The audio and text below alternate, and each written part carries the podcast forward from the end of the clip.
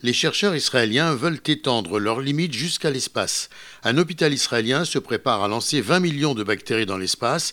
L'hôpital pense que cette expérience l'aidera à faire avancer les recherches afin de lutter contre la menace de santé mondiale de la résistance des bactéries aux antibiotiques une petite puce contenant des bactéries E. coli décollera donc à bord du vol VV-16 de la compagnie Ariane Espace.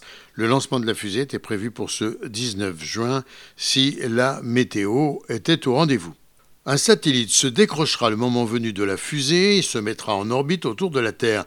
Deux semaines plus tard, un docteur à commencera à activer les contrôles sur un ordinateur afin de mélanger des bactéries de différents compartiments de la puce. Il pourra suivre l'évolution de l'expérience en temps réel.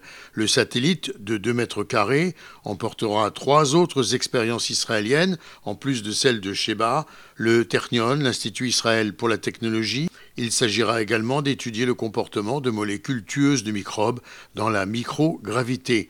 Les chercheurs précisent d'anciennes bactéries que nous pensions déjà éradiquer ou au moins sous contrôle sont de retour, entraînant des infections de plus en plus résistantes comme la tuberculose, la gonorrhée et beaucoup d'autres contaminations résistantes aux médicaments.